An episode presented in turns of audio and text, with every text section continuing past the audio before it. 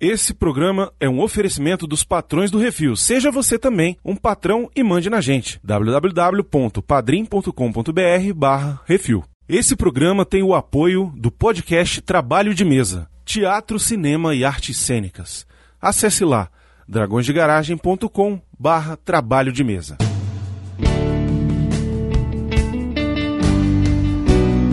As pessoas não vêm aqui para ver os tigres, elas vêm para me ver.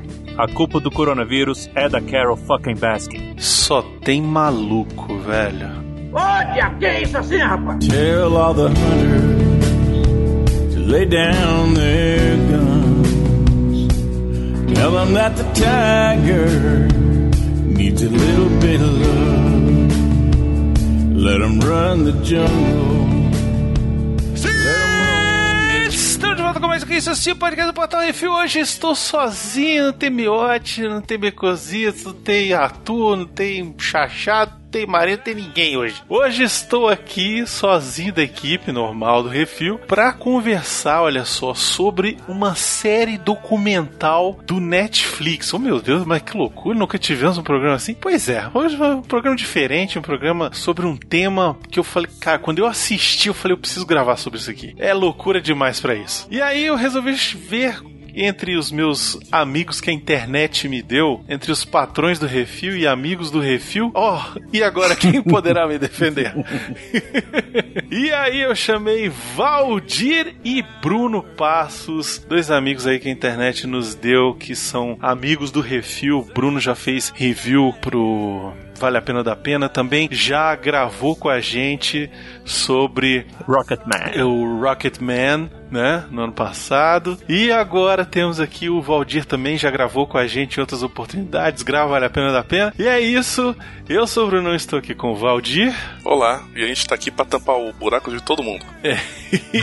e com o Bruno Passos. Estamos aqui para falar de tiro, loucura e dedo no cu, literalmente. E mullets. E muita gritaria. E falta de dentes. E não é no Brasil, o que é mais louco ainda. Estamos aqui para falar sobre a série documental A Máfia dos Tigres. Eu prefiro o nome em inglês, que é Tiger King. É muito mais irado, né? Que é o Rei Tigre, que é muito mais maneiro do que a Máfia dos Tigres, que é ok, é uma máfia, mas né, Tiger King é muito mais sonoro. Mas aí vocês perguntam, pô, Bruno, mas eu não assisti o Tiger King ainda. Bom, você tem duas opções. A primeira é você vai lá, assiste os sete episódios, não precisa assistir o oitavo e volta aqui e escuta. Ou então você fica aqui, escuta mesmo que você não vai assistir lá, você fica aqui e vai ver o nível da loucura que é, e aí depois você volta lá e assiste tudo. Veja você com seus próprios olhos se não quiser acreditar. É isso, daqui a pouco a gente volta. Vai, monjinha, vai, tigrão. Vai, tigrão foi ótimo. O tigre é ótimo.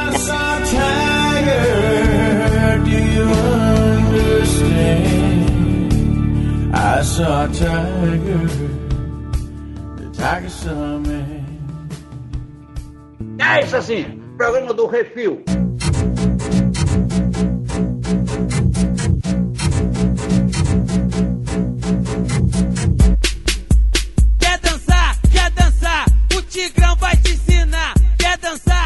Ô Brunão, você falou do título, né? Que Tiger King é um título muito melhor do que a Máfia dos Tigres. Já que era pra abrasileirar a coisa, podia ficar bom de do Tigrão. Puta merda, ia ser incrível, hein? Ia ser ótimo. Pronto, foi a música que abriu o programa hoje. acho que só- eu acho que o Netflix só não pensou nisso pra não ter treta com direito autoral, mas eles podiam chamar pelo menos o bonde do Tigrão pra fazer uma promo. Perderam a chance, é uma boa ideia. Te dá muita pressão, então martela, martela, martelo, martelo. Enfim, Máfia dos Tigres ou Tiger King é uma série documentário da Netflix, né? Que conta a história de quem, Valdir? Nossa, conta muita história, mas basicamente é centrada no Joe Exotic, um americano maluco de Oklahoma. Redneck daqueles agressivos, velho. Sim, é. Ele, ele é o estereótipo do redneck, velho. Se você de colocar no Google definição de estadunidense, né? Vamos usar o, o termo português estadunidense, vai ter a foto desse cara lá. Olha naipe do cara é calça jeans, calça jeans nos dias bons, né? Assim, calça jeans, bota de cowboy, fivelão de cowboy, coldre com arma, uma blusa pirada louca, provavelmente com uma estampa gigante de tigre, A jaqueta da Pacalolo da década de 80, da OP. um mullet gigante de um cabelo descolorido loiro, aquele bigode que termina no queixo. Fum, quase um fumanchu, né?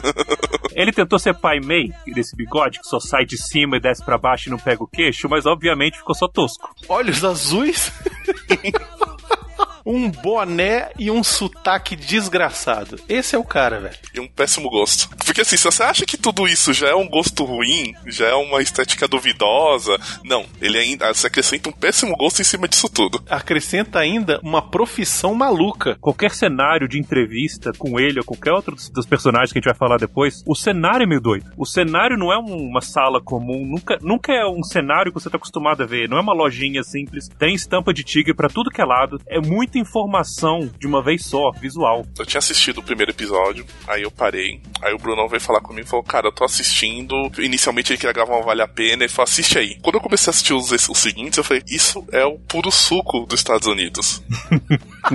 assim, a gente imagina Estados Unidos aquelas casonas de, de madeira de três andares, de celebridade, com aquela família típica de Orlando. Um abraço, Nick, com o carrão na frente e tal. Mas não, cara, os Estados Unidos é isso, cara. É gente morando numa casa que parece um episódio de acumuladores, é brega, é, é mal. Isso agora. É mau, é mau gosto, é gente morando em trailer, sabe? Você não sabe se a pessoa tá na sala, se ela tá no depósito dela, se ela tá no banheiro. Porque é tudo tá no misturado. Você tá no lixão. Eu juro pra você que aquela, aquela funcionária dele que, que a gente vai chegar lá que ela sofre acidente. Eu falei, ela mora no lixão, não pode ser. Aquilo não é uma casa. É inacreditável, velho. É Todos eles. Todo Olha, mundo negligenciando a saúde, porque a gente sabe que o sistema de saúde lá é complicado. sabe?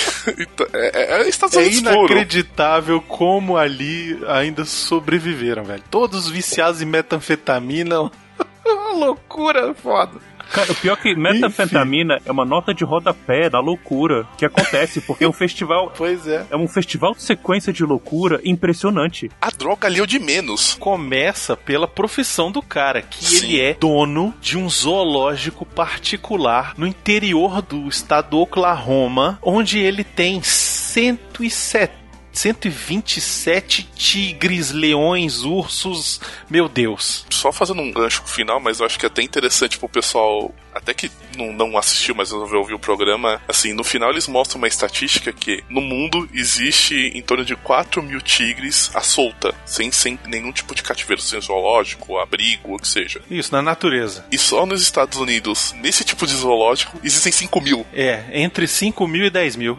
Aí Caralho. você fica imaginando assim de, peraí, mas os Estados Unidos em nenhum momento, sei lá, parece uma selva da Ásia ou a selva amazônica pra ter uma pantera ou sei lá, a África pra ter leão e tigre. Como é que eles conseguem, né? Assim, né?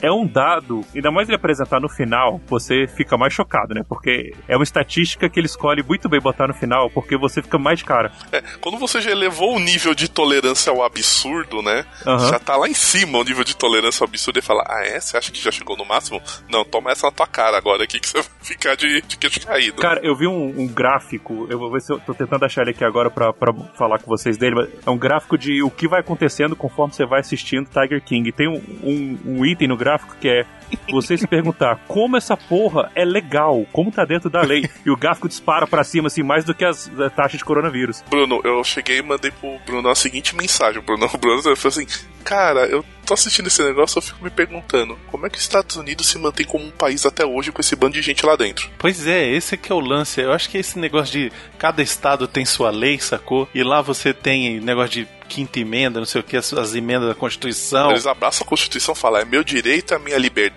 é isso, eu tenho direito de ser um escroto maluco. Isso, e eu vou fazer o que eu quiser. É isso. Eu tenho direito a ter uma arma e eu faço o que eu quiser. Me obrigue a não fazer. E aí o cara tem, tipo, 127 tigres, leões e ursos dentro do quintal dele. E aí, tipo, quando rola um furacão, o desespero é da cidade inteira, de que, tipo, vai dar uma merda grande, sacou? Porque os bichos vão estar tá solta. No dia seguinte tá tudo certo. No dia seguinte o povo tá lá visitando o cara, entendeu? A loucura é tanta que ninguém resiste a não ir lá visitar. Então, o pessoal fica financiando aquela porra toda, fica aquele ciclo vicioso. Eu me pergunto quantas pessoas voltavam lá porque precisava ver com os próprios olhos de novo. Fala, caralho. Agora eu vou te contar um negócio. Se eu soubesse do Joe Exotic antes de ter visto o Tiger King, eu ia querer ter ido lá, velho. Eu ia dar um jeito de ir, cara. Não, e, e aí é o que ele vem em cima da minha frase de abertura, que ele fala: as pessoas não vêm aqui pra ver os tigres, elas vêm pra me ver.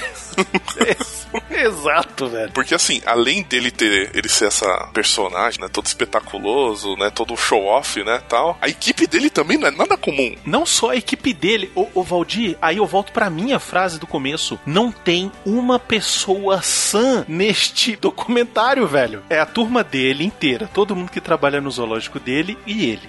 Aí você tem o trambiqueiro que depois chega, que mais tarde a gente fala é dele, também, também é outro louco. É. Aí você tem do o sócio. cara que que é a competição dele, que é de outro estado, que é aquele. O Doc- mulherengo que tem três esposas. Né? Dr. Rental, É. isso. Meu irmão. É outro maluco do A cacete. própria mulher, a própria, a própria Karen é, é outra também. A Carol Baskin que parece que tá numa viagem de ácido o tempo todo. Ela parece a americana, velho.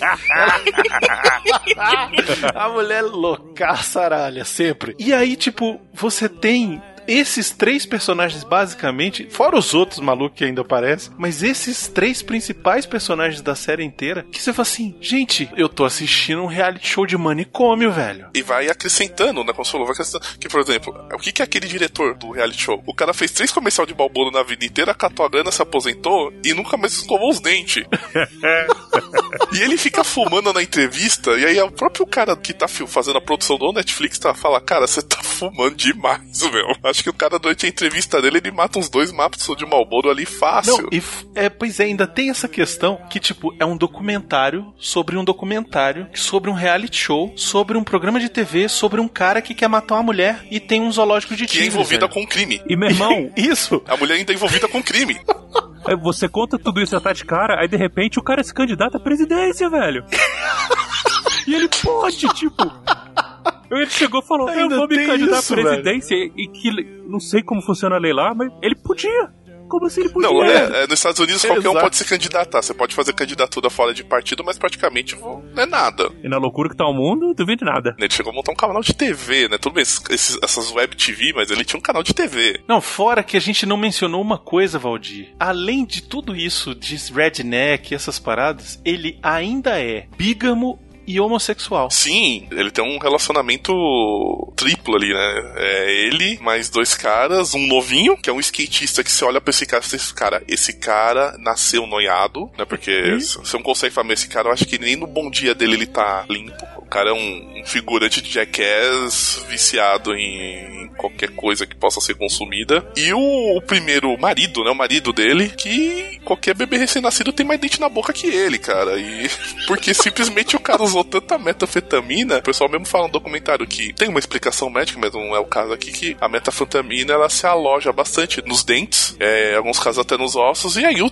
dente vai ficando podre e cai. Então dá uma agonia. Eu não sei vocês, gente, assim, eu entendo que questão de acesso à saúde e tudo tal, mas dava uma agonia toda hora aquele cara falando com aqueles três, o centroavante, o ponto esquerdo o zagueiro só na boca, assim, e a língua batendo, e ele falava, e aí eu não sabia, gente, ele tem a língua presa ou a língua tá batendo na, na banguela? E ele falava daquele jeito, ele fica o documentário inteiro falando aquilo, depois, no oitavo episódio que eles fazem entrevista, tudo tal, que aí mostra ele já com os dentes, falei, gente, pelo, pelo amor de Deus, ele pelo menos ele se tocou em botar uns dentes. Nessa entrevista final, ele até fala que quando ele foi gravar o documentário, ele já tinha esses dentes postiços e pediram pra ele gravar sem. Porque realmente, se você é diretor de um documentário desse, já tá vendo a loucura que você tá fazendo, é muito melhor gravar. ah, velho, abraça, abraça o capeta, velho. Tá no inferno, abraça, velho. E a gente tá falando aqui dele ser casado com os caras, metanfetamina. Aí depois você descobre, no, no- lá, sei lá, met- metade da série, que os dois maridos do cara não eram gays. E o cara conseguiu usar de metafetamina pra prender eles com ele, velho. Exato, os caras estavam com ele porque era ele pagava as coisas pros caras. É, os caras sustentavam o vício Mas deles, o mais né? louco de tudo isso é que, assim, você fala assim, tá, mas onde é que leva essa história? E você fala assim, não, no final da história, o cara hoje, o Joe Exotic, ele tá cumprindo pena numa prisão federal por planejar o assassinato daquela mulher lá, da Carol Baskin, e matar cinco tigres. Foi condenado em, em do- mais de 12, né? 12 acusações, né? Porque foram levantando uma série de acusações pra ele. A trama base é essa, né? Ele tem o zoológico, ele tem lá os animais, ele mostra que a equipe dele, ele tem todo o cuidado, né? Ele mostra que é um cara preocupado com os bichinhos. Ele fala, não, porque se eles não tivessem aqui, eles já estariam mortos, porque não tem como voltar pra natureza, eu resgato eles, etc, tal. Só que tem a Carol, que é uma louca, lá, lá, lá, lá, fala um monte de coisa dela. O que dá a entender é o seguinte, que ela tinha essa questão também do zoológico com o marido dela. É, o marido acaba morrendo, a gente já vai chegar lá, e ela assume, e aí ela vira uma protetora dos tigres. Então o objetivo dela é o quê? Resgatar os tigres desses zoológicos que têm espalhados pelos Estados Unidos, nesses animais selvagens que ficam em cativeiro espalhados pelos Estados Unidos, e ela leva pra lá. E em contrapartida, ela meio que explora a visitação do, da, do parque dela, pro pessoal visi- visitar o projeto dela de cuidados de resgate fin- ganhar esse dinheiro. Além de receber um dinheiro de algumas ONGs, de alguns projetos, como o PETA, né? Qual é a principal bandeira que ela é contra? Ela é contra a procriação desses felinos selvagens gigantes, né? O o que ela realmente luta contra é que o Joe Exotic ele bota os tigres pra procriarem e explora os filhotes. Ele pega os filhotes, bota na mão das pessoas, as pessoas tiram foto com ele, leva pra shopping center pra fazer show e não sei o que, e faz show de mágica e o escambau, e ganha dinheiro dessa forma o Joe Exotic. E ela é contra essa exploração e essa procriação em cativeiro desses bichos, né? Porque segundo ela, esses bichos não são pra estar em cativeiro, Uhum. porque são bichos que precisam estar na, na floresta e próprio, tal.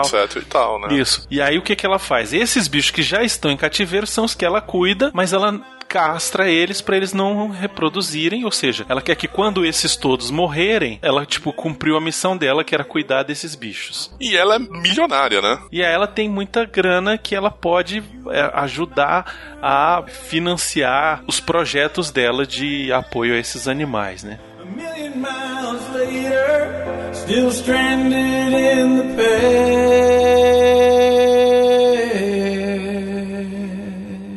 Quer ser parceiro do Refil ou divulgar a sua marca ou evento? Envie o e-mail para portalrefil@gmail.com.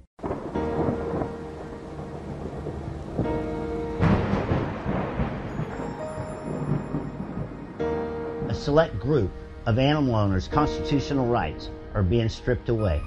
Tomorrow, it could be yours.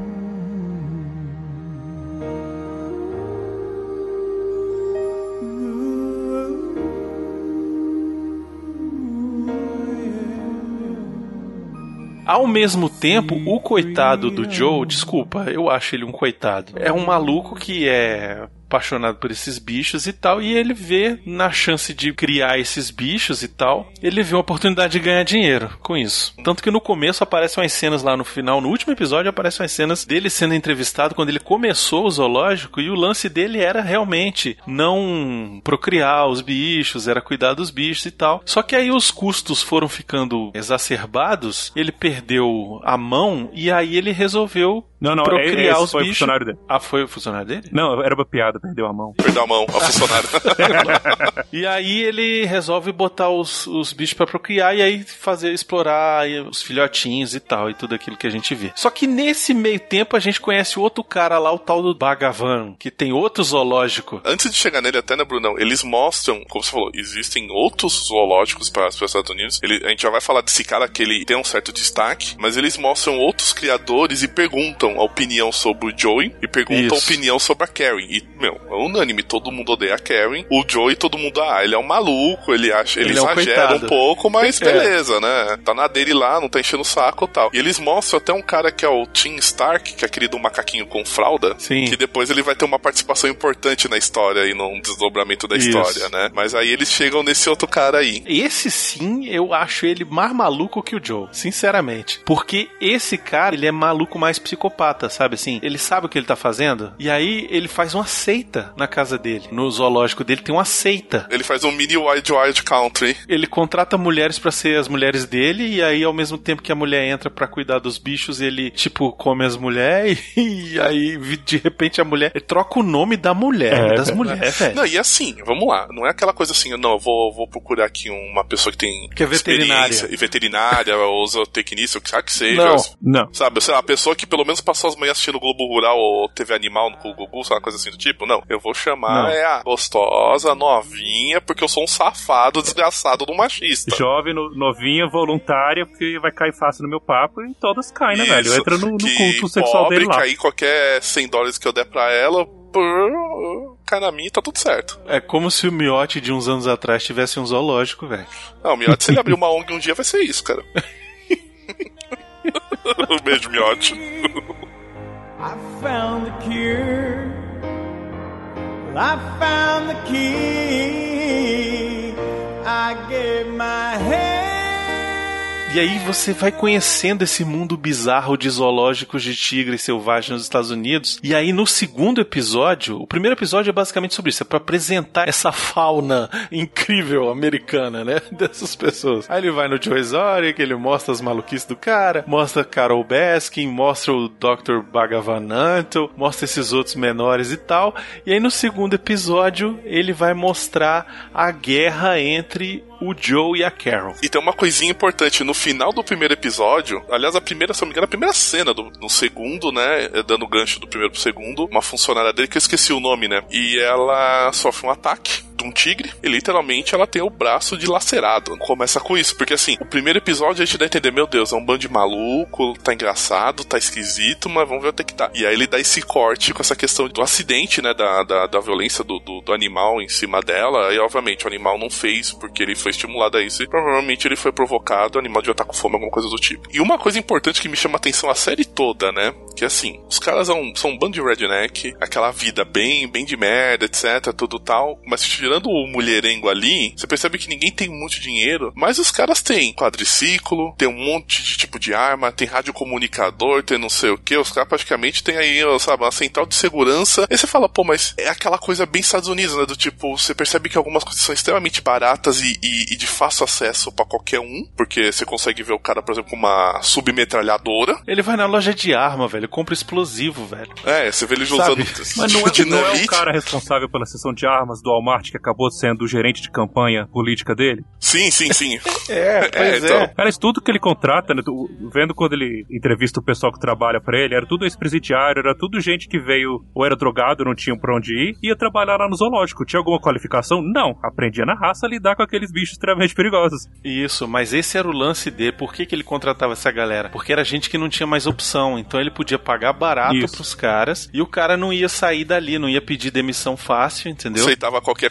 condição de trabalho, né? Começa a série, você vendo o nome Máfia dos Tigres, você começa a ver a loucura lá do Joe Exotic, você acha que você vai ver um documentário que vai denunciar maltratos e exploração excessiva de felinos gigantes nos Estados Unidos. Aí ele começa mostrando o Joe Exotic comparando com a Carol Baskin. No começo, ele pinta a Carol Baskin, a direção, né? Ela é a salvadora, ela só tem o santuário, o- o- ela não chama o lugar dela de zoológico, né? É, é o resgate, Big Cat Rescue. Isso. Aí uma hora que ele corta lá e mostra que ela faz muito do que o cara faz, velho. Hipocrisia nesse, nesse mundo rola solta que é, é impressionante. É, a única coisa que ela faz diferente é não criar filhote. Mas o resto é tudo igual. Ela bota os, os, os bichos em jaulas, não são tão, jaulas tão apertadas quanto as do outro. Ela também tem bem menos tigres do que o outro cara. Uhum. Mas ela explora a imagem dos tigres, deixando o povo entrar pra ir passar um dia lá no Big Cat Rescue. né? E ela posa meio de ativista, assim, né? Posa, total. de coisa e tal. Então, ela é filiada à PETA, então ela tem ajuda da PETA e não sei o que. O negócio, ela fica criticando a espetacularização do Joe, mas ela faz a mesma coisa praticamente, né? E tem também, os dois usam e abusam da internet, né? Sim. Porque os dois têm canais no YouTube que, e no Facebook É a guerra de que mídia ficam pesada. fazendo e fazem clipes musicais e não sei o que, mas é tudo maluco, velho. Ao longo do- da série, eles vão explicando algumas coisas que assim você pensa, tá, beleza, tem esses malucos, ele tem os bichos e tal, mas tem uma lei proibindo isso, né? Não tem nada. Não e aí você tem. descobre que não tem. E tentaram votar e a lei não foi vetada, a lei não foi aprovada. Então, E assim, na quê? verdade. Mas por quê? Por quê? Por quê, Valdir? Por que, que foi vetado? Porque isso é anti-americano. O cara É. fala, tipo, não, você tirar o meu direito de ter um zoológico que fui eu que montei com o meu dinheiro. Então, Sim. tipo, você não pode tirar esse direito de, de eu querer ter Não, uma e- maluquice. E, em além casa. disso, né, tem a, o lobby da associação de a associação americana, associação de armas americana, esqueci o nome, que eles acreditam que isso seria um passo para começar a proibir a caça. E eles sabem que a caça é uma importante fonte de renda para a indústria de armas nos Estados Unidos. Os Estados Unidos, como uma federação, a gente sabe que cada estado tem pode ter sua lei, sua regulamentação diferente um do outro. Mas você fala, não tem. Então, assim, o que tem mais ou menos é o seguinte: existe um órgão do governo lá que seria equivalente ao Ministério da Agricultura, que ele faz uma fiscalização com relação a maus tratos, mas aí tem aquela coisa: o cara vai lá, vai fiscalizar no zoológico. Chega aqui, não, isso aqui é propriedade privada, você não tem direito de entrar. Aí você tem que pedir uma autorização pro juiz, não sei o que, toda aquela coisa. E além disso, você. A única coisa que parece que eles conseguiram proibir é que você não comercialize esse tipo de animal. Então, depois você vai descobrindo que, por exemplo, um filhote de tigre custa 5 mil dólares. E que é uma das maneiras de fonte de renda do, do Joey ilegalmente. É ilegal ele vender essa porra desses bichos, mas ele pode ter. É, é isso que é muito louco, né? Tipo, não pode comercializar, mas você pode ter. E sabe o que você pode fazer também? Esconder o filhote numa mala pra entrar no hotel e fazer a gente transar com você. Também. que a gente, chega, a gente vai chegar nessa parte aí que é mais bizarro ainda. O mais bizarro é, eu não lembro qual, epi, qual episódio, eles vão mostrando assim alguns leilões de animais é, silvestres e tudo. Aí você fala, ah, por que, que os caras vão vender, sei lá, pavão, javali? Não, os caras estão vendendo camelo. Os caras estão vendendo, sei lá, é, lemuri. Os caras estão vendendo uns animais você fala, gente, isso aqui é pra vocês assistirem no Madagascar, desculpa, não é pra vocês estar fazendo leilão, cacete. E os caras vendem assim, e é assim, óbvio, leilão ilegal, mas você tá lá, tipo, igual a gente aqui põe no canal do boi, você põe lá no negócio, tá lá o cara vendendo camelo, cobra, pavão, macaco de não sei de onde. Você fala, não, não pode ser, cara, só lá mesmo pra ter essas loucuras, cara.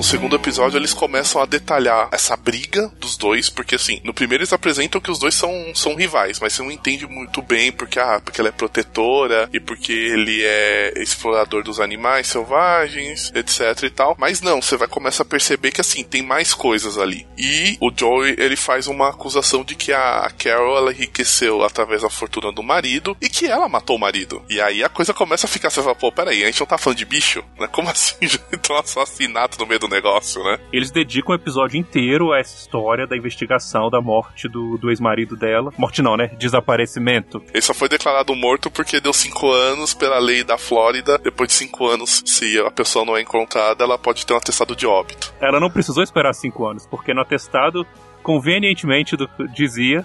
E no caso da minha morte ou do meu desaparecimento, eu deixo tudo pra minha esposa. É, na verdade, isso daí é até o terceiro episódio, mas aí, assim, gente- eu acho até legal a gente fazer um- uma parada, porque tem que apresentar um outro personagem importante que é que o, o Brunão tava falando, né? Que é o Bagavan. Que Bagavan, realmente, isso. cara, ele assim, ele é de outro estado, e você percebe que ele tem uma puta de uma estrutura, ele faz a mesma coisa que o Joey, só que você vê que o foco dele é, é em ostentar as namoradas, esposas, novinhas, gostosas dele, com os tigres filhotes. Então ele faz clipes, ele faz vídeos pra internet, ele põe lá, vai lá, o americano médio lá, pega no colo, tira foto, ah, o gatinho bonitinho, dá de mamar. Isso, a Carol, ela pega no pé desse cara do mesmo jeito que ela pega no pé do Joe. Só que o lance é que o Joe, ele enfrenta a Carol. Esse é que é o lance. Ele sentiu, ele sentiu. E ele enfrentava de uma maneira que não ajudou ele no julgamento, né? Porque ele vivia dando tiro no- nas fotos dela, fazia boneca dela explodir, falava que ia matar. Cara, e trocentos vídeos isso dele é falando inacreditável. Ele fazia programas inteiros lá no programa maluco dele da internet, que ia ao ar todo dia, praticamente. Ele fazia TV Às animal 8 horas dele da ali. noite o cara fazia um TV animal ao vivo e ele em todos os programas falava mal da Carol Baskin, que ela era uma vadia, falando palavrão dela, sacou? Tipo, não, porque essa puta, não sei o quê. Dava tiro, fazia um manequim com ela e dava ti- explodia. Falava, essa aqui é a Carol. Carol, olha o que eu vou fazer com você. E pá, dava um tiro na mulher. Explodia Aí, o tipo,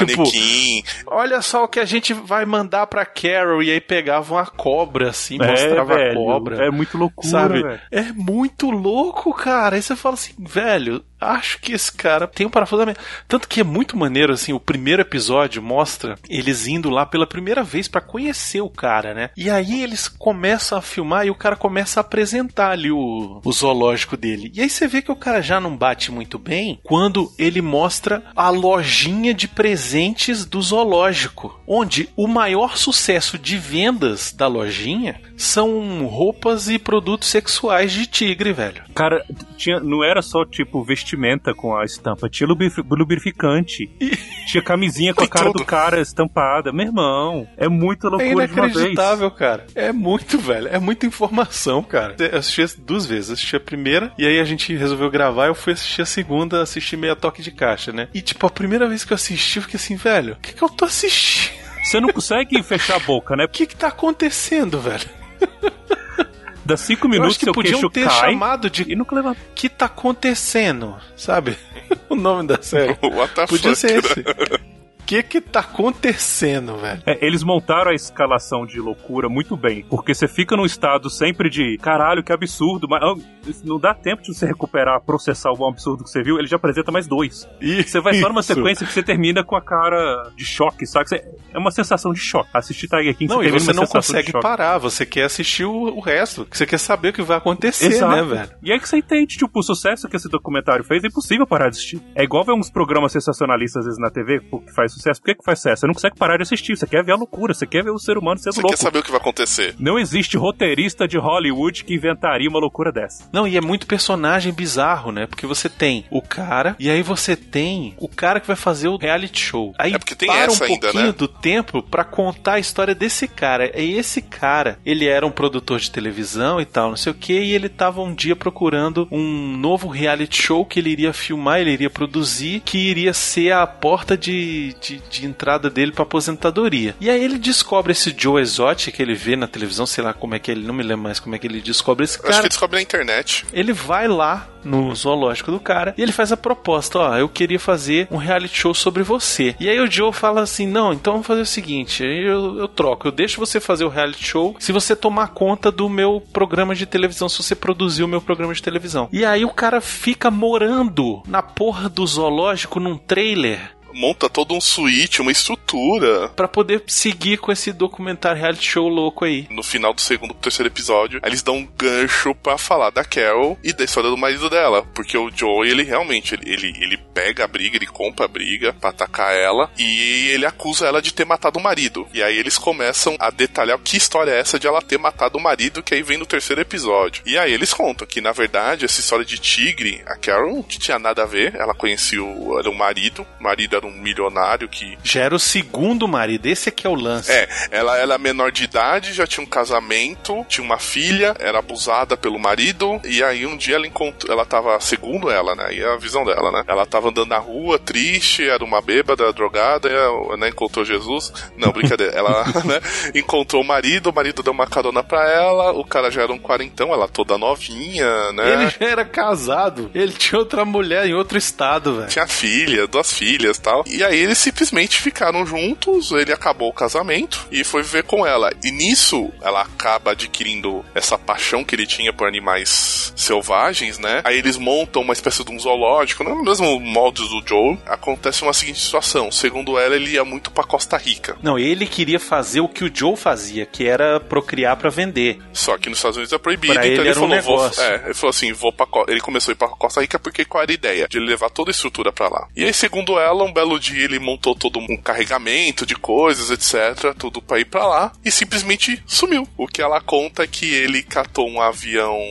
ilegalmente, né? Ele pegou um avião porque ele não tinha autorização de voo, a carteira de voo dele já estava caçada, já fazia um tempo, e ele simplesmente voou para Costa Rica e nunca mais se teve notícia. Aí você fala, tá, isso é esquisito, mas não acabou. O que que acontece? Ele tinha uma secretária, que era o braço direito dele, que cuidava das finanças dele. Nossa, tinha esquecido dela, é verdade. Eles entrevistam ela, ela conta que ela tinha dois testamentos que ele tinha deixado na mão dela. Assim que o marido sumiu, a Karen vai, invade o escritório dela, tira todos esses documentos de lá e simplesmente esse testamento desaparece. E ele é substituído por um outro e por uma procuração, que aí vem a coisa mais bizarra, porque é o seguinte, né? No testamento diz assim: se caso eu sumir, desaparecer ou morrer ou ter um circo-tico, tudo vai para minha mulher linda, maravilhosa Karen. Pô, quem faz um negócio desse se caso eu desaparecer? Porque não é tipo, se eu morrer, vai tudo para minha esposa, como é um testamento. Não, é se eu desaparecer. É, não, e aí já, já já tava rolando uns, uns informações de que eles estavam meio esquisitos,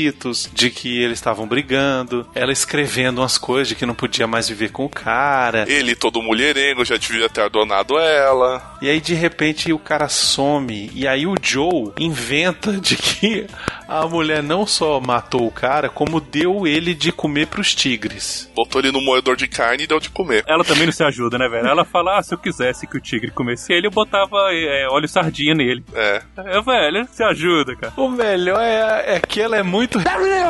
Ela tá muito. Ah, a ditadura foi ótima.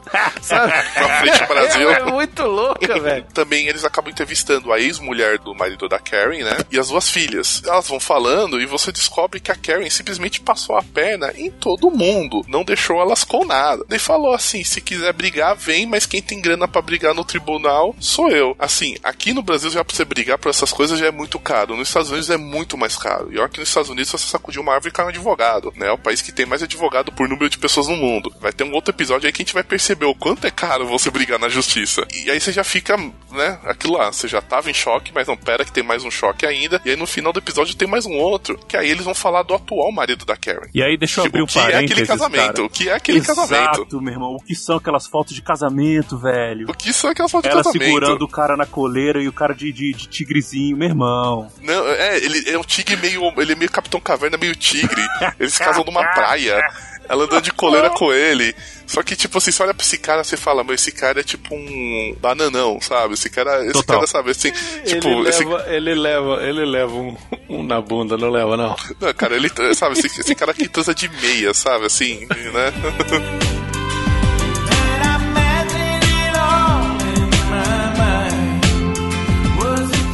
cara se relacionou, conheceu ela pela internet, porque ele conhecia o trabalho dela, etc, tudo tal. Mas você percebe realmente que ele gosta dela. Ele é apaixonado total por ela. O cara encontrou o LSD do amor e gamou, sabe?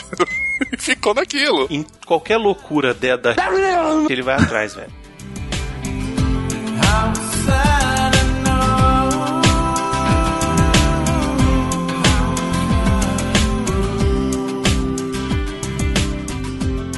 Você que quer ouvir a sua cartinha lida, envie para o CO2 e nós do Refil vamos lê-la ao vivo. Ah, você, você pode enviar para Portal Refil, Portal Refil, arroba gmail.com.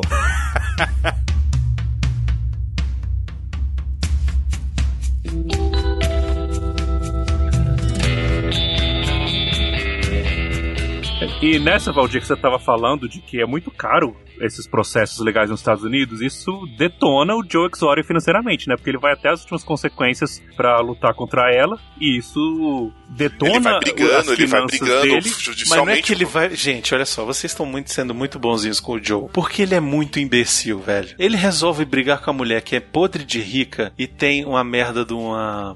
de uma. Associação de Proteção associação. É. É, Radical a- ainda, né? Porque a o- preta, o a preta é tá do lado radical. dela. E a Peta tem um poder jurídico muito grande. E aí, ele não, não só briga com ela. Tipo, se ele só brigasse, tava tudo bem. Mas ele copia a marca dela, velho. Sim! Eu tinha esquecido disso. Caralho, é verdade. Tá- Gente, é muita loucura, não dá pra lembrar tudo, velho. Foi o que mais fudeu a vida dele, porque ele copia a marca do Big Cat Rescue e ele chama o dele de Big Cat Rescue Entertainment. Tipo, é o mesmo nome, cara, é a mesma marca. E aí, tipo, ela fala assim, tem hora que ela fala assim: olha só, não só ele copiou a nossa marca, como ele botou esse- esses olhos de lince aqui embaixo, que era a capa do nosso site há uns dois anos atrás. Tipo, era assim. E aí, tipo, mostra e fala assim: caralho, Joe, porra, velho. né? Copia, mas É, foi diferente. exatamente. né? Foi diferente, velho.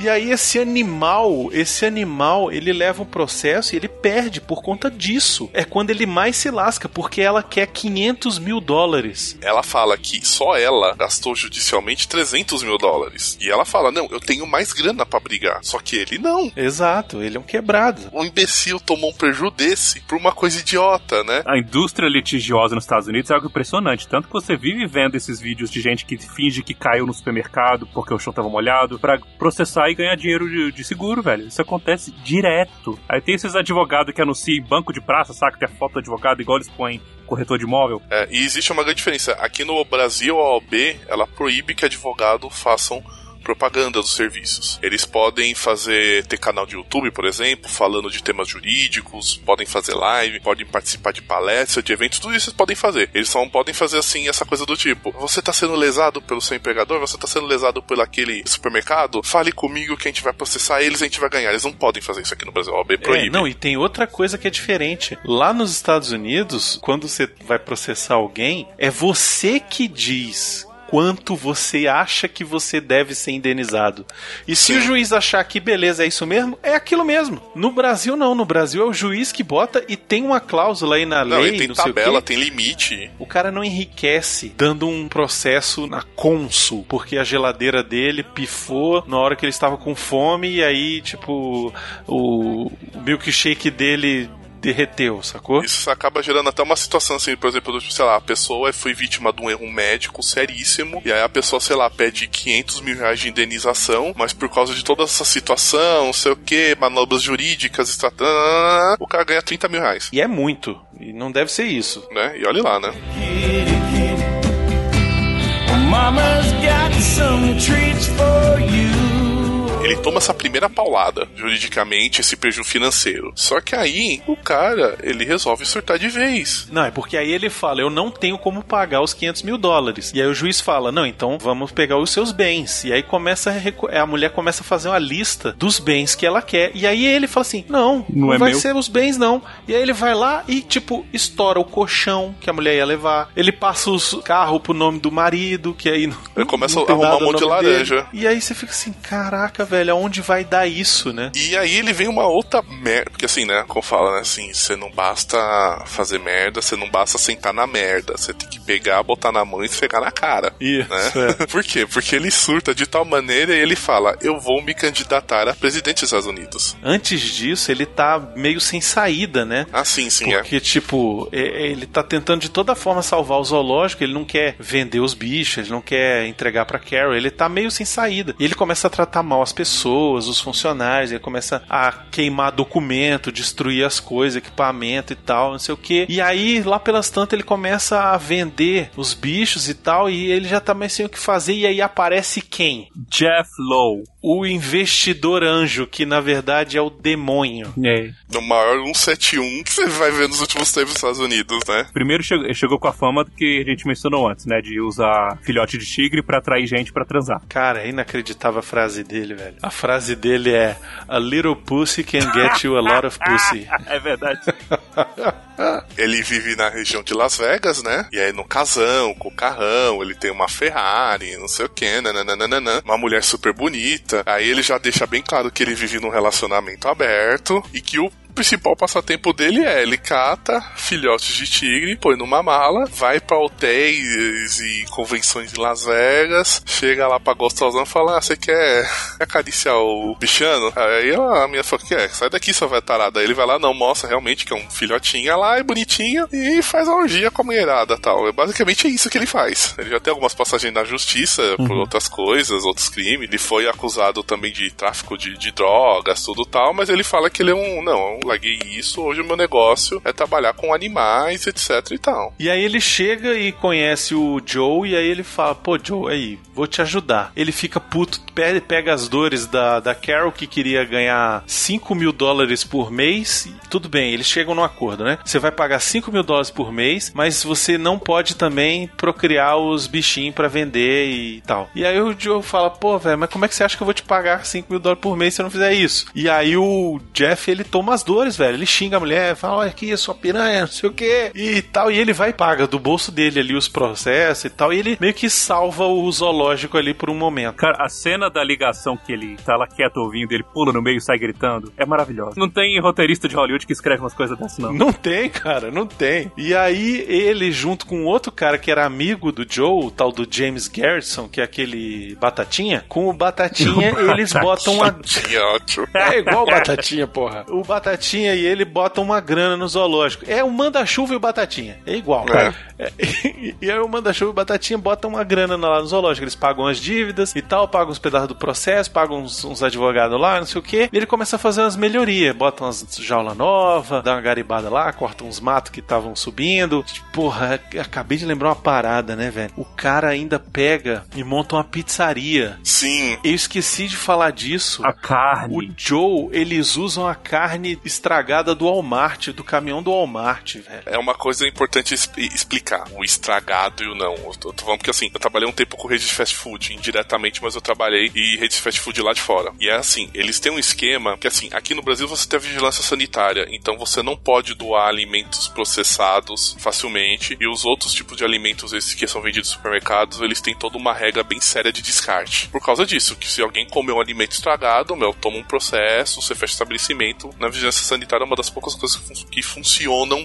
bem aqui realmente séria, de maneira séria. Lá não, lá o supermercado ele pode fazer uma doação, seja para essas empresas de banco de alimento, para uma ONG, seja para qualquer lugar. Ele simplesmente faz um termo de doação, descreve o que vai ser doado, a pessoa que vai receber simplesmente aceita e assume a responsabilidade. Então assim, o que acontece muito é que muita coisa que ou está para ser estragada ou está no prazo, ah, vai vencer hoje, venceu hoje, amanhã já tá, não pode ser mais pronta para o consumo, eles acabam levando para fábrica de sabão, fábrica de ração animal, etc e tal. Então provavelmente o, o Joey joga um H lá, fala, não, ó, eu vou pegar aqui e tal, pra dar pros tigres, não sei o que, sei o que lá, mas na verdade ele tá usando os ingredientes podres pra botar na pizza.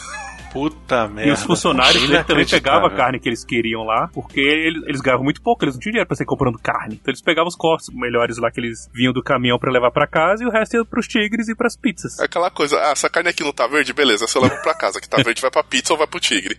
E aí na pizza, o cara faz a pizza. Ah, não, tá ótimo. A melhor pizza que eu já comi na vida, velho. A pizza podre, velho, sei lá. Daí eles montam essa pizzaria nova para as pessoas poderem comer pizza enquanto olham pros tigres, é uma loucura. E aí não sei o que, só que nesse meio tempo, o Jeff ele chegou, botou essas coisas e ele tava cansado, ele falou: "Não, vou passar um tempo em Las Vegas". E foi. Nesse momento, a porra do Joe inventou de se candidatar a presidente, velho. O acordo que ele fez com o Jeff, né, pro Jeff salvar ele financeiramente e tal, pra também a Karen, no processo, não tirar os bens dele, ele passou também muita coisa pro Jeff. Passou tudo pro Jeff. O Jeff virou o dono. Ele virou só a fachada, só o o cara do outdoor. Exato. É nessa hora que ele fala aquela parada de que, tipo, as pessoas não vêm aqui pra ver os tigres, vêm pra me ver. E aí é nessa hora que ele fala assim: já que eu sou o heróizão mesmo, já que eu sou o cara, eu vou me candidatar a presidente. Cara, autoestima é tudo, né? E aí dá merda, ele não consegue, perde, obviamente, né? Toma uma varada. E ele fala assim: não, não deu presidente porque na verdade não era pra ser presidente, não era pra ser governador do estado do Oklahoma. E ele vai se candidatar a ser governador, velho, dois anos depois. E ficou em terceiro, velho. Tinha três, né? Tinha quatro, ele ficou em terceiro. Olha aí. Né, Tinha alguém que eu acho que teve alguém que eu acho que nem a mãe Você votou nele. Imagina o quarto, né? É, meu, por mais que a coisa seja esdrúxula, você precisa de uma coordenação. E aí, quem ele chama pra ser coordenador de campanha dele? O amigo dele que vendia arma do Walmart. Tipo, vou chamar um marqueteiro, vou chamar, sei lá, um estagiário de publicidade. Não. Ah, não, já que eu vou entrar nessa, né, vou chamar alguém que entenda da coisa. Não, chamar meu brother da- das armas. Não, e é legal Velho. porque o cara, o, o coitado que aceita o, o É, coisa, Joshua, ele assim, caralho, era meu sonho trabalhar com isso. Cara, coitado. No meio dessa loucura, ele é o mais normal, Ele é o cara. mais normal. né? Não, aí que eu vou falar. Ele não é normal. Ele só toma remédio. Ele fala isso. ele fala que ele toma remédio controlado. Por isso que ele é o mais normal que eu falei. né? Ele não é o normal, ele é só o mais controlado. ele realmente, você percebe que ele vira amigo do Joey. E aí a bizarrice toda é o seguinte, porque depois que acontece algumas coisas, tudo tá, a campanha dele pra governador fracassa, o cara pergunta pra ele, ah, pô, mas o Joey não deu em cima de você não, tudo, né, não sei o que tal. Ele falou, não, relação sempre foi profissional, não sei o que tal, tudo tal. Eu mesmo sendo gay, você fala, ah, meu Deus, será que não deu em cima? Não, porque, né, o Joey, o Joey você percebe que é igual do novinho. É. né? É. Só que é igual do novinho sarado, porque até o, o Banguela lá ele é todo saradão, né? Esse outro aí do Walmart é o típico americano, né? Branco, gordo, cara normal da vida, né? E ele começa a morar também lá no zoológico, né? Pra tocar a campanha inteira, percebendo a loucura na qual se meteu, mas tentando fazer um trabalho. E nisso leva lá ele conhecer o- um dos maridos do, do, do Joe, o Travis, e leva naquela cena inacreditável. A mais bizarra. Essa hora eu fiquei igual ele ficou vendo a parada, velho. O Travis, ele é o mais novo, né? Aliás, assim, antes até de falar essa cena, tem um momento impagável, que é o casamento dos três. Porque eles vão casar. Pra quem não sabe, nos Estados Unidos, qualquer Zé Ruela faz um curso pela internet e pode virar um celebrante oficial de casamento. Verdade. Isso. Então eles resolvem celebrar a união dos três. E aí, cara, tipo, eles estão com camisa rosa. O, o figurino é uma coisa à parte ali. Aonde? O figurino de todo mundo na série é um capítulo à parte. Constrói caráter. O bom senso ali tá mais podre que os dentes e a carne do Walmart. Eu não sei o que acontece. Eu não sei se seria possível, eu não sei se foi confirmado, mas rolou um boato de que iriam transformar em filme ou transformar em série a vida do, do cara pra ser interpretado por outro. E aí disseram que o melhor seria o, o Nicolas Cage como Joe Exotic. É, não, parece que vem, vem, co- vinculado o nome do, dele mesmo pra filmar, cara. Eu não sei se isso vai sair, Cara, até porque por assim. favor, velho, eu nunca pedi nada tanto na vida como esse filme acontecer, cara. Alguém fez um deepfake colocando o Nicolas Cage nas cenas do Tiger King. Fizeram. É maravilhoso, velho. É Isso- inacreditável. Isso precisa existir.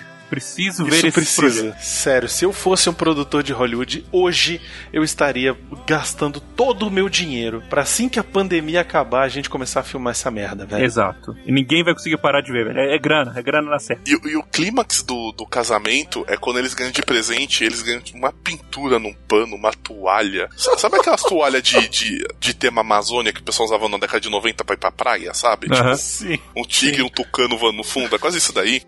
E são os três, tipo, deitados assim, com estampa de tigre, assim, e cara, com umas caras assim de vando com dor de barriga, sabe? Assim.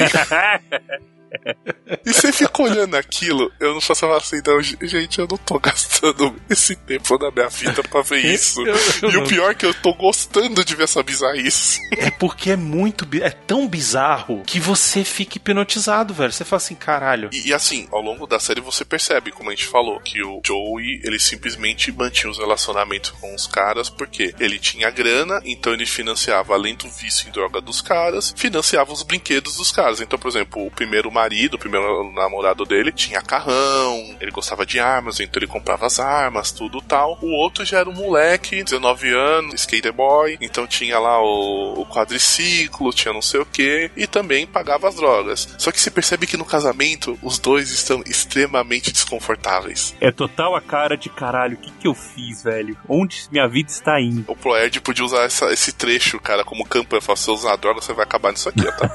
Sério, é verdade, velho. Ó, se você usar droga, ó, você vai acabar no casamento assim, ó. Fica, ó, dá uma olhada.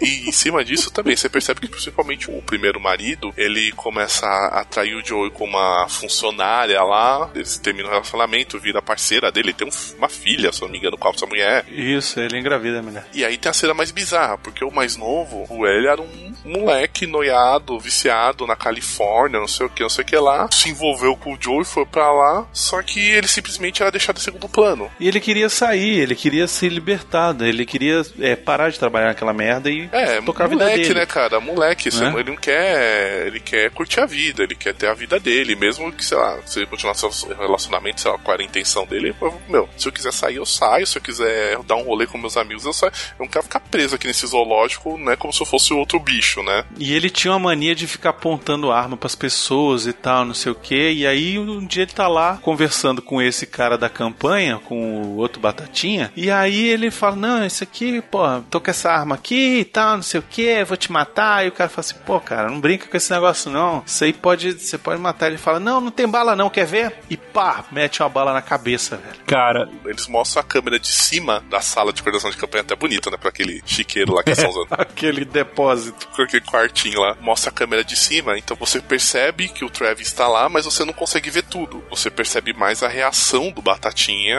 A reação do Batatinha é inacreditável. Batatinha, a reação dele é muito louca, porque foi a minha reação. É. Porque ele fica assim, tipo, catatônico, né? Ele fica olhando pro cara por uns. Sério, é Dá quase uns um 15, minuto. é, dá, dá uns segundos nele, aí ele se toca do que aconteceu. ele trava, ele não consegue reagir de sair pra chamar ajuda. Ali é expressão de choque que você pode pôr no dicionário, saca? Isso. E o é, cara antes exato. tava brincando com a arma, igual você falou, Brunão. Ele, tava, ele apontava pro cara, apontava pra ele, ele falou que não disparava porque tava sem pente. E aparentemente Isso. disparava. Ele podia ter atirado no Batatinha. Podia. Pois é. Enfim, e aí vem a cena do funeral. Meu Deus, velho. Desculpa, velho, eu não queria ir nessa parte, mas não tem como, né? Americano tem muita cultura do memorial, né? Que a gente tem muita cultura do velório, que você vai lá prestar solidariedade à família, os parentes que ficaram da, da pessoa que morreu. Você vai lá, fica lá, só bate um papo, às vezes dá uma risada, alguma coisa assim, lembra de coisas boas, dá um abraço na pessoa e vai embora. Americano gosta de um show. É impressionante como o americano gosta de um show. Então eles fazem um memorial. Não é um velório em si, mas é uma celebração pra lembrar o quanto a pessoa era legal, era bacana, era boa. Vai todo mundo dar o depoimento, faz uma declaração. Só que o Joe, ele é além, né? Cabe um gancho importante que a gente não falou até agora. O Joey, ele tem a TV, ele tem o zoológico, ele tem o reality show, ele é político e ele é um cantor. Que não é ele. É, é, é, mas não é, Deixa né? bem claro, não é ele, né? Não é ele. Né? Ele é, uma, é um outro cara cantando no lugar dele. E ele é um cantor com uns clipes, cara, que nem o Fantástico fazia na década de 80, clipe daquele jeito. É uns clipes de um mau gosto, assim, cara. Não, não, não, não, não, não, não. São todos incríveis, cara. Eu queria. Ó, se eu tiver. Lembra quando eu falei que eu iria lá visitar o Joe? Você compraria o DVD com os clipes, Eu compraria? compra... Os dois. os dois. Mas fácil, velho. Olha, mas é fácil que eu tinha comprado aquela bizarrice. Ao longo dos programas, eles vão mostrando alguns clipes, ele gravando um clipe e trecho de outros que ele já gravou, cara. E as letras são sensacionais, assim. São sensacionais. Quantas músicas sobre tigre você consegue escrever? É impressionante. Ele vai gravando tudo tal, e chega no memorial e ele fala: Vou cantar. A música que era a favorita do Travis. E na verdade a música é tudo sobre ele. Isso, é. This old town where I wanna be, where I'm gonna be. I moved up here, I took a chance here to start my brother's dream.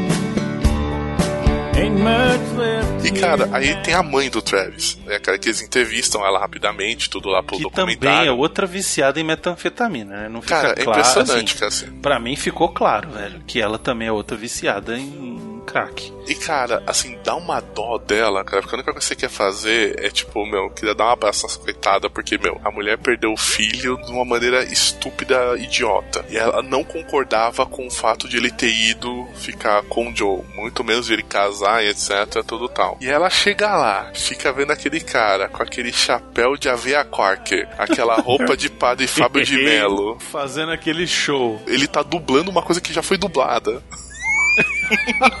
ele é todo poser, cara. Cê sabe, ele é todo tipo, sei lá, meu, ah, na- quando eu era moleque fazia cover do Poison, porque ele era todo poser, Não, mas, ó, fazia umas mas coisas ó, assim. olha só, ele era apaixonado no, no- no cara mesmo, porque você sente na voz dele que ele era apaixonado no cara, principalmente depois que botam o, o memorial dele lá no, no zoológico, que é muito bom, cara.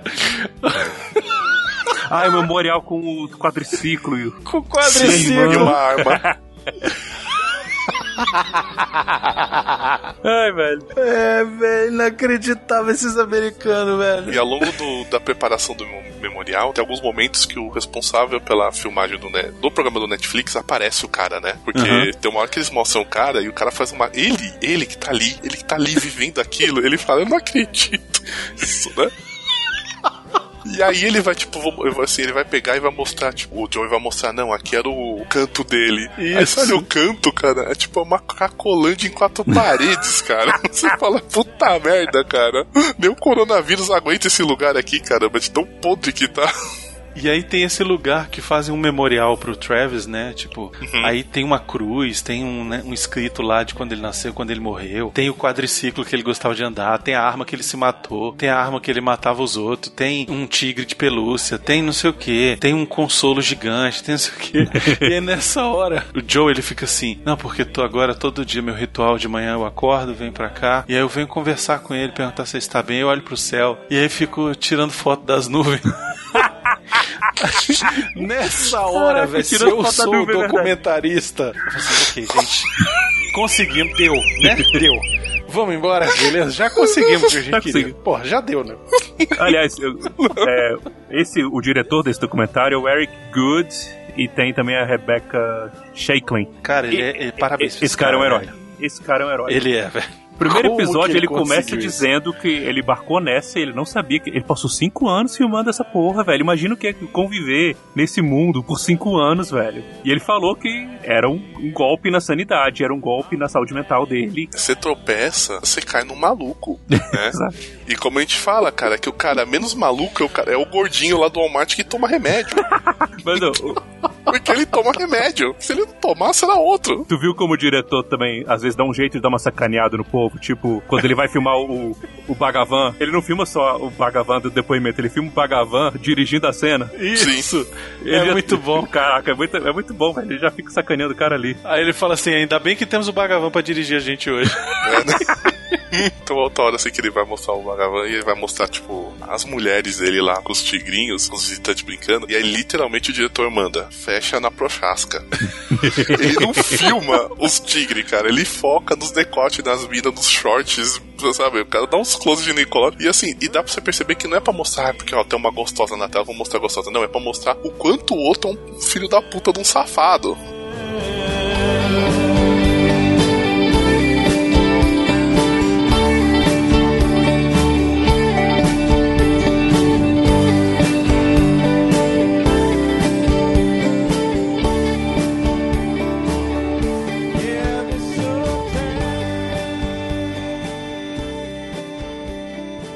Se você gosta de videogame, segue a gente lá no Twitch, twitch.tv barra Portal Refil.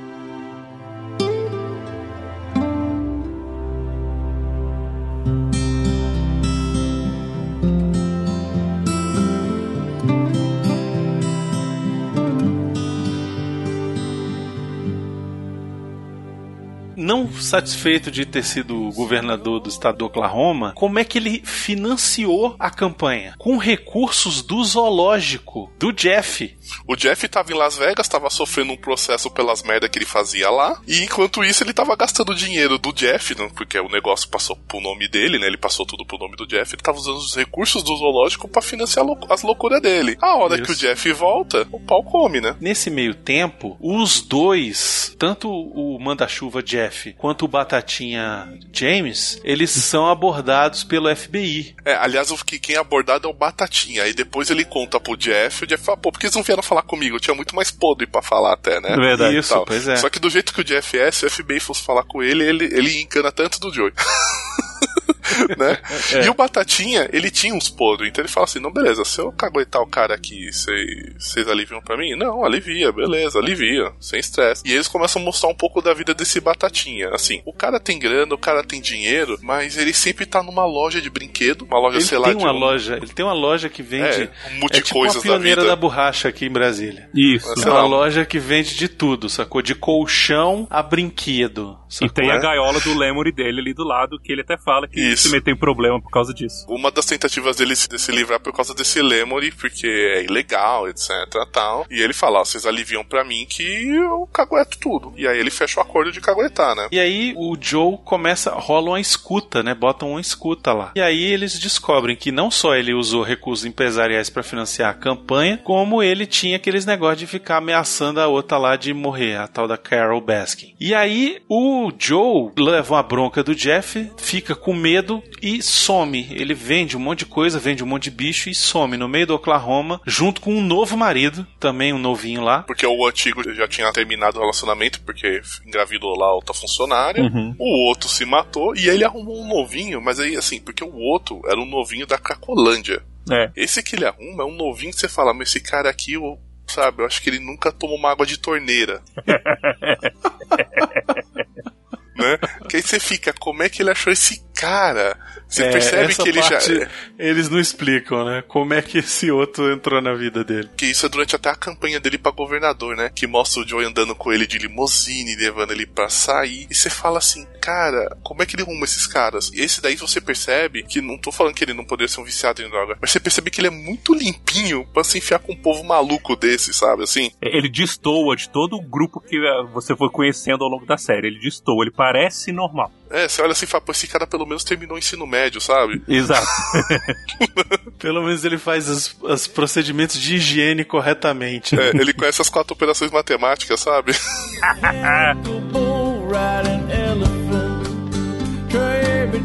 Cara, e aí começa a loucura dos caras em quererem é, incriminar o Joe de traçar um plano pra matar a Carol. Eles começam a arrumar um jeito de mostrar pro FBI, de provar pro FBI, na verdade, que o Joe pagou 3 mil dólares pra um capanga lá que era funcionário do Jeff pra matar a Carol. Coisa que nunca se concretizou, né? Sim. E aí cabe um parênteses importante, porque aí eles focam no capanga. Esse Allen, brother, é o trapizomba, né? É, o cara tem uma tatuagem de lágrima, né? E a tradição que falam é que você tatua uma lágrima no rosto pra cada pessoa que você matou. Então, assim, se o cara já tem uma tatuagem de lágrima, é, já, você já sabe que o, o cara, o cara já foi preso, já cumpriu pena. E aí você percebe assim, meu, não tem uma pessoa funcional nesse programa, é todo mundo disfuncional, é impressionante. tem, cara. Aquilo lá, cara. E assim, eles já estão cercados, então só, só falta botar o teto que vira hospício. Né? As pessoas mais vítimas nesse seriado são os tigres, velho. Eles mostram tudo e assim, o Alien é tipo meio que o braço direito do Jeff e ele fica puto e ele fala que ele chegou até aí até a Flórida, mas ele não, não conseguiu, tal, tudo. E aí quando ele tá contando tudo isso, porque assim, ele vai até a Flórida, né? Ele fala que ele desiste e ele volta pra terra dele, que é um outro fim de mundo lá nos Estados Unidos, e ele tá tipo nessas casas de beira de estrada, esses motel de beira de estrada. E aí tem a cena mais surreal que depois no, no episódio 8 perguntam por que, fizeram isso e ninguém sabe responder. Que é o seguinte: estão entrevistando ele, ele com uma samba canção, uma sunga meio doida, na banheira. Na banheira, Foi. é. Ele pega, entra na banheira e começa a tomar um banho, mas tipo, banho, sabe, tipo criança tomando banho de bacia no quintal? Ele começa a tomar um banho assim e você fica, por que, que eu tô vendo isso? E aí perguntam depois pra ele por que, que resolveram filmar ele na banheira, né? É, então. E ele fala, não sei. Tipo, os caras pediram pra entrar na banheira, eu entrei. Eu, eu sei por quê. Porque provavelmente a galera do documentário não estava aguentando o fedor desse filha da puta, velho. No mínimo, eles queriam tirar a dúvida de se, se é que é ele que tá fedendo ou o lugar. Vamos ver. Será Vamos que ele ver. vai derreter quando ele entrar dentro d'água? Será que esse- essa cor branca dele é sujeira, é craca? ou ele é branco desse jeito? Essa cor amarela, né? Porque o cara é amarelo. O quanto É, dele aquele- vai dissolver na água? Estou curioso. Né? Exato. Né? Será que ele é alto desse jeito ou é sujeira acumulada debaixo do pé? Play Messy Twister and have a paint fight. Esses dois últimos episódios são um pouco mais confusos, assim, porque rola um plot pra pegar o Joe e tal, não sei o que. O resumo da ópera é que o Joe ele é preso pelo FBI porque ele teria pago esse dinheiro pro Allen pra o Allen matar a mulher, mesmo o cara tendo desistido do negócio. Isso era uma acusação meio fraca e tal, e o John é preso. E aí o último episódio vai rolar o julgamento, onde as pessoas vão lá pra falar, porque começam a investigar outras coisas dele e tal, e ele vai ser julgado por vinte e tantos crimes, sei lá, um É, assim. chama os funcionários do, do, do zoológico e aí começa, né, o, o episódio de Freaks, né? Porque. Né? Primeiro, primeiro vai a funcionária dele lá, a moça lá, eu realmente esqueci o nome dela. Não lembro se é Kevin, não lembro o nome dela. Aí tem o gerente do lado administrativo, que é um cara que perdeu as duas pernas, e ele perdeu porque ele sofreu um acidente, e ele falou assim: Ah, eu vou perder os movimentos, vou cortar logo. Então ele usa duas Isso. próteses. Aí ele chama lá o, o gerente da parte dos animais lá, que é esse, é o- realmente o braço direito do Joey lá, que é um cara que você percebe que ele gosta do negócio, tudo tal, mas tem uma cara de alcoólatra da porra. É o Thor cracudo? Baconzitos cracudo é outro cara, é o que É. cuida dos animais. Então, assim, vai todo mundo. Depois você percebe assim, gente, é realmente a, a turma do barulho, né? Assim, a galerinha tá Não, pesada, todo literalmente. mundo abandona o cara, né? Todo mundo abandona o Joe. O único que depõe a favor dele é o Batatinha, falando que era culpa do Jeff, que o Jeff é que tinha dado uma- um golpe aí pra, pra roubar o, o negócio. Até porque enquanto isso, né, você fala, tá tendo julgamento, ixi, tá tenso, não sei o que, não. Eles, o pessoal vai lá e faz a montagem e põe umas bizarrices no meio, porque nesse meio tempo o Jeff, ele se envolve com outro cara que mostra ao longo do documentário, que é o, é Tim Stark, é um cara que tem um parque igual, um zoológico igual do Joey, e eles falam assim, não, a gente vai tirar o GW, né, que é o parque do Joey, a gente vai tirar de a lá. gente vai porque, assim, tirar ele do cu do mundo e botar no rego. É É, isso. mais ou menos isso. A gente vai tirar de um lugar, vai levar pra outro. Esse cara, esse Tim, ele tem um monte de bicho. Então mostra a construção desse outro parque. O Tim trazendo os bichos, eles construindo tudo tal. Só que aí o Tim fica puto porque ele percebe o seguinte: que só ele tá gastando grana, só ele tá botando bicho, o outro só chega lá e man- é, mandando. E aí, pra piorar tudo, o que, que acontece? A mulher do cara, do Jeff, fica grávida. E qual é a única preocupação dele? Arrumar uma babá gostosa. Ah, é inacreditável. velho. É impressionante como a série consegue não parar de dar essa sequência de doideira, velho. Olha o que você tá dizendo também, saca? Todo, todo episódio é um festival de, de, de choque. Porque assim, é, o Jeff vem com aquele papinho de relacionamento aberto, só que assim, é só com outra mulher. Se botar um cara ali pra dividir entre a mulher dele, de- né, ter dois caras, ele não, aí não, aí não pode, né? Ele é Não, aquele é cara assim, só- relacionamento bar aberto até a página 2, né? Então a preocupação dele é arrumar uma babá. E aí o pessoal pergunta, ah, mas vocês já estão olhando tudo tal? É, não, mas tem que ser gostosa, não sei o que, nananana. Você, pô, você quer socar o cara. E tanto que esse, o Tim, né, que é o cara que, que vira meio que sócio dele, tudo fica puto e larga a mão, sabe? Não, dane-se tudo, não quero nem saber. É, ele vê que o cara nem tem dinheiro, velho. É, o Jeff Lowe enganou muito todo mundo dizendo que tinha muito mais dinheiro do que ele realmente tinha e levou a galera no papo. Pegou, ficou com o zoológico no final das contas. O Joe é condenado a 22 anos, eu acho, uma coisa assim. Nesse momento que o Bruno falou agora há pouco, que ele, ele cata um monte de coisa, foge, não sei o que, tal, tal, tal, ele some com alguns animais e um dos funcionários, durante o depoimento, acaba caguetando que ele matou cinco tigres simplesmente pra tirar o espaço do tigre adulto pra botar filhote. E aí a polícia vai lá, cava e descobre ossada de animais lá. Ele não só é, é culpado por ter planejado a morte lá da, da Carol, mas ele é culpado de ter matado esses cinco tigres aí como crueldade de animais, uma coisa E assim. por ter vendido outros também, né? O pessoal fala, não, ele vendeu. Só que agora na cadeia, o FBI se aproxima dele porque ele fala assim: Olha só, eu tenho coisa pra dizer sobre todos os outros criadores de animais exóticos que compraram animais proibidos de mim. Né? Aquela coisa, ele vendeu, tá, mas quem comprou também cometeu crime, né? Então, Exatamente. Pois é, e aí ele tá num acordo pra diminuir a pena pra poder botar todo o resto na cadeia, né? Não só Jeff, mas Tim, mas porra de Bagavan, todo mundo que comprou bicho com ele, né? E recentemente saiu uma notícia, eu até mandei pro Brunão, né, quando ele combinou a gravação, que a Carol finalmente conseguiu o direito de, de cuidar dos animais do zoológico do Joe. Foi notícia de dois, três dias atrás. Provavelmente a repercussão do documentário fez com que a coisa tomasse uma dimensão e acelerasse, né? Uhum. O Jeff simplesmente perdeu que ele tinha lá do zoológico, mas ele continua como um trambiqueiro. Ele arrumou uma modelo de babá do bebê dele, mas a, a- modelo só entrou pra se promover também, depois já caiu fora.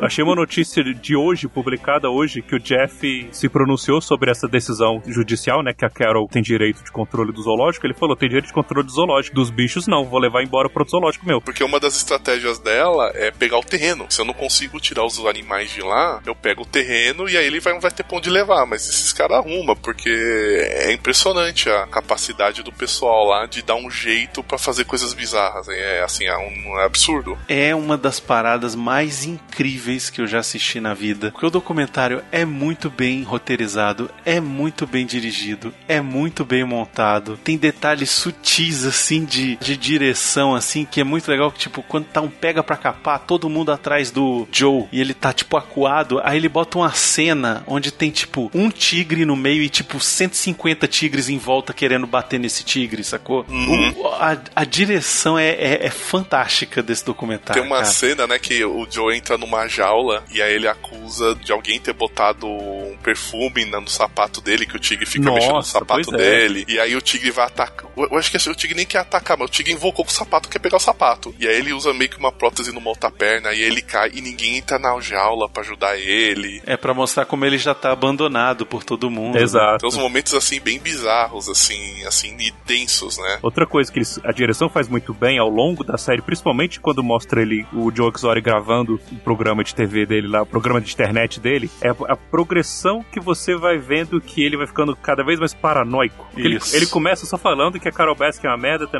ele começa a culpar ela por tudo. Tudo é culpa da Carol Baskin, é tudo ela fez. Ele inventam que ele achou o diário dela, que não sei o quê. Isso. E aí teve aquele incêndio lá que, que queimou toda a filmagem do reality show. É pra ele a Carol Baskin deu um jeito de fazer aquilo acontecer. Por isso que eu falei no começo que o coronavírus é culpa da Carol Baskin, eu tava zoando ele. Ele perde toda a estrutura de escritório dele ele. Mas ele ficou essa do, do sapato mesmo que você falou, Valdir. Ele falou: alguém botou perfume no meu sapato. E aí que ela fala: não, se eu fosse, eu ia botar perfume, eu ia botar óleo de sardinha, que é o que os Tigre prefere. E como é que ela sabe disso? Tem um incêndio que ele perde, perde um monte de documento, perde um monte de coisa, e você não sabe se o incêndio foi criminoso, se foi proposital. Não, criminoso foi, só não sabe se foi alguém de dentro do zoológico, tipo ele próprio, porque ele queria queimar todas as, pro- as provas contra ele, Uhum. ou se foi a Carol, ou se foi alguém mais que mandou. E aí nisso tem um, digamos assim, um, um granulado por cima do bolo de bizarrice, né? Porque aí o, aquele diretor lá, o aposentado do Malboro, ele para de filmar, né? O reality show. E no último episódio eles entrevistam alguma- alguns participantes do documentário pra saber como é que estão. E aí ele, o, o comediante lá, esqueceu o nome do cara, ele vai entrevistar o, esse diretor do reality show e o cara tá na Noruega. É. Aí você fala, o que, que esse cara tá fazendo na Noruega? Ah, não, eu conheci uma mulher aqui da, daqui, a gente se apaixonou, casei com ela e mudei pra cá. Aí você fala, what the fuck, cara? Esse ainda não escovou esse dente amarelo? Puta merda, meu.